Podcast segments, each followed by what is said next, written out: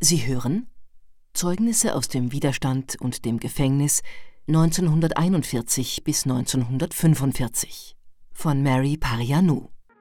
Es liest Bettina Rosbacher. Eines Tages, die Sonne schien, sah ich, als ich mich auf den Weg in die Minengänge machte, zwei Soldaten auf dem Boden liegen. Sie schienen auf jemanden zu warten. Natürlich wollte ich nicht loslaufen, vielleicht lauerten sie ja nicht auf mich. Als ich mich ihnen näherte, standen sie plötzlich auf und nahmen mir die Tasche weg, in der ich immer die Vorräte trug. Zum Glück war sie leer. Ich hatte nur zwei Rasierklingen dabei, die ich den Jungs bringen wollte. Papiere, sagten sie. Sie wollten einen Ausweis sehen, natürlich hatte ich keinen. Ich zeigte ihnen einen Zettel, den uns jener Herr gegeben hatte, der bestätigte, dass ich freie Arbeiterin war. Sie nahmen es mir weg und brachten mich ins Männergefängnis. Dort hatten sie Büros eingerichtet. Als wir hineingingen, rief mir eine Französin, mit der ich im Gefängnis gesessen hatte, zu Mary. Aber sie wurde sofort isoliert, und ich habe sie nie wieder gesehen. Sie führten mich in ein Büro mit zwei Zimmern. Ich setzte mich auf einen Stuhl. Nach einigen Minuten kamen deutsche Offiziere einzeln herein, musterten mich und gingen wieder weg. Im Rahmen der militärischen Aufklärung. Aber ich hatte einen anderen Verdacht. Und voller Angst sagte ich zu mir selbst, wenn Sie mir etwas antun wollen, dann bringe ich mich um. Aber das war nicht der Fall. Denn einer von ihnen setzte sich plötzlich auf den Schreibtisch und sprach mich in fließendem Griechisch an. Alle diese Offiziere waren griechische Landesverräter, die nun die Hitleruniform trugen. Ich wurde verrückt, als er mich ansprach.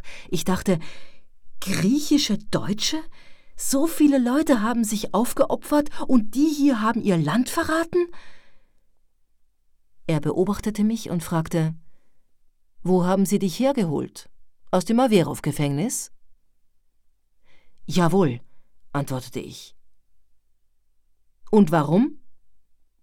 Ich sagte immer wieder das Gleiche, dass ich verlobt war, dass mein Verlobter aus dem Averov-Gefängnis ausgebrochen war und dass ich verhaftet und deportiert worden war. Jetzt werden wir feststellen, warum. Schauen wir uns einmal deine Akte an, sagte er und rief beim Frauengefängnis an. Du hast Glück. Sie haben alle Akten verbrannt. Wahrscheinlich hatten die Offiziere in den Gefängnissen die Akten verbrannt, bevor sie uns freiließen. Nach der Befreiung haben wir gehört, dass einige von ihnen gefangen und aufgehängt wurden.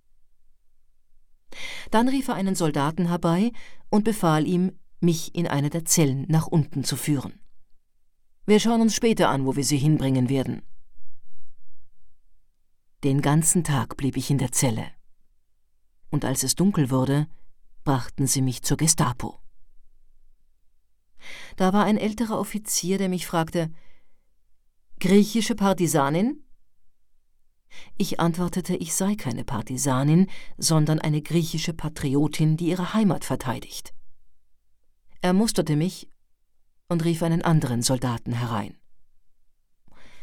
Bringen Sie in den Schlafsaal und wir sehen dann, wo wir Sie hinbringen. Sorgenvoll dachte ich daran, dass die Jungs und Sophia vielleicht auch gefangen genommen worden waren.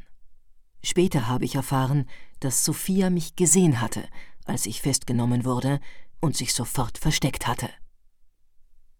Als ich den Schlafsaal betrat, blickte ich mich erstaunt um. 25 leere Betten. Hier kannst du dir ein Bett aussuchen und schlafen. Es war ein Transitzentrum für Soldaten. Er fragte mich, ob ich Wasser, Essen oder eine Zigarette wolle. Ich antwortete, ich will nichts. Aber er war schlau. Schon an der Tür sagte er plötzlich, ich habe hier drei Griechen. Sie sind hier eingesperrt. Mir fuhr der Schreck in die Knochen. Er führte mich zu ihnen. Sie waren dicht gedrängt in einem kleinen Zimmer eingesperrt. Einer von ihnen war Spiros Stephanakis. Als ich sie alle sah, tat ich so, als ob sie mir völlig unbekannt wären. Der Offizier musterte bald mich, bald die Männer, Er wollte herausfinden, ob wir uns kannten. Die Tür konnte nur von außen abgeschlossen werden, mit einem Riegel. Der Offizier sagte zu mir, Du kannst jetzt hier bleiben. Wenn du schlafen gehst, schließt du sie ein. Aber versucht nicht zu entkommen. Die Fenster im Schlafsaal waren nämlich niedrig genug dafür. Draußen gibt's Jungs, die Wache halten. Sie werden euch erschießen. Ich antwortete nicht. Die Jungs sagten, Mary, wir haben Hunger. Kurz bevor der Offizier das Zimmer verließ, sagte ich, wie wäre es jetzt mit dem Essen, von dem du mir vorhin erzählt hast? Und ein bisschen Wasser? Er lachte. Jetzt bist du hungrig, weil du deine Landsleute gesehen hast. Er brachte uns Wasser und Fleisch mit Nudeln. So etwas hatten wir schon lange nicht mehr gegessen. Ich bat ihn auch um eine Zigarette für die Männer. Die beiden fremden Jungs hatte man nach ihrer Flucht aus Dachau erwischt oder einem anderen Konzentrationslager, wo die größten Folterungen durchgeführt wurden und die Öfen in Betrieb waren.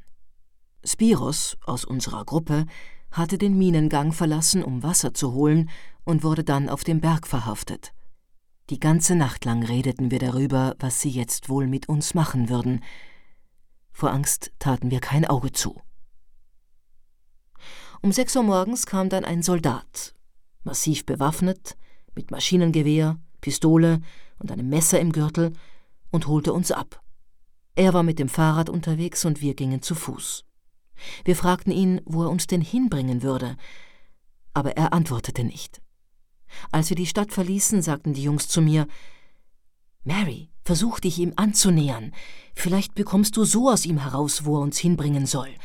Es kann sein, dass er uns zu unserer Hinrichtung führt, aber er ist allein, wir sind zu viert. Du wirst mit ihm plaudern und wir werden ihn entwaffnen. Nicht, dass wir ausgerechnet jetzt nach unserer Befreiung hingerichtet werden. Wir kamen in einem Dorf an. Der Soldat ging in ein Haus hinein und verlangte Brot und Wasser. Die Soldaten waren dazu berechtigt, alles Mögliche zu fordern.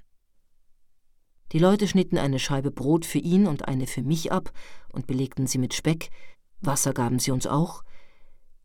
Ich teilte meine Scheibe mit den Jungs. Den Soldaten fragte ich noch einmal, wo er uns hinbringen würde. Dann machte er endlich den Mund auf und sagte Zu einem Lager. Tatsächlich sahen wir nach einigen Kilometern hohe Wachtürme und Stacheldrahtverhaue. Als wir hineingingen, konnten wir unseren Augen nicht trauen. Ein ganzes Dorf. Überall Baracken und Gefangene. Der Soldat übergab uns einem Verwalter, einem französischen Gefangenen.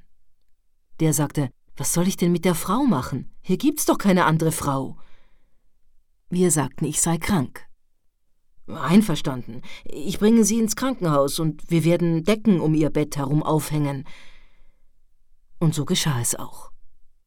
Am nächsten Tag sah ich, dass alle Baracken von Stacheldraht umschlossen waren und von Posten bewacht wurden. Viertausend Gefangene aus verschiedenen Ländern waren in diesem Lager. Kriegsgefangene. Italiener, Serben, Russen, Engländer, Amerikaner, Franzosen, Rumänen, Polen. Jede Baracke war abgesondert, man durfte keinen Kontakt zu anderen Nationalitäten haben, sondern nur von weitem winken. Von den griechischen Männern wurde ich getrennt, aber der Franzose war nett. Er half mir am Nachmittag das Lager zu verlassen, um nach den anderen zu suchen. Er gab mir ein Papier, laut dem ich zum Arbeitsamt unterwegs wäre, zum Büro, das für die freien Arbeiter zuständig war. Ich ging nach Krems, wo sich die Fabrik befand, in der die französischen Gefangenen arbeiteten. Ich habe sie gefragt, ob sie vielleicht wüssten, wo die Griechen seien, die sich früher auf dem Berg versteckt hätten. Na, hier sind Sie. Auf dem Berg konnten Sie nicht länger bleiben. Was hätten Sie denn essen sollen?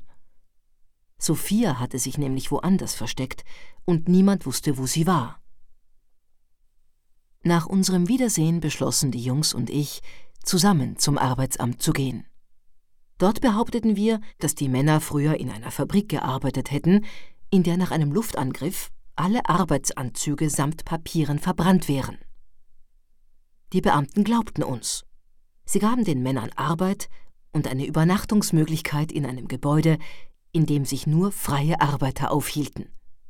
Papiere bekamen sie auch, und nun jubelten sie Es leben die freien Arbeiter. Wir haben es geschafft. Nachdem die Männer untergebracht worden waren, ging ich schnell ins Lager zurück. Abends fand immer eine Zählung statt, und ich musste rechtzeitig dabei sein, sonst hätte ich den Franzosen in Schwierigkeiten gebracht. Die Tage verliefen weiter in Angst. Jeden Morgen wurden einige Namen aufgerufen, die Gefangenen wurden in Lastkraftwagen gesteckt, sie würden darin zur Arbeit gebracht, hieß es. Aber in Wirklichkeit wurden sie zu ihrer Hinrichtung geführt. Eines Morgens wird Alarm ausgelöst. Alle laufen in provisorische, von Gefangenen gebaute Bunker. Es ist ein falscher Alarm. Die Deutschen gehen in die Bunker und verbrennen die italienischen Häftlinge. Ungefähr tausend waren es. Nur wenige haben überlebt.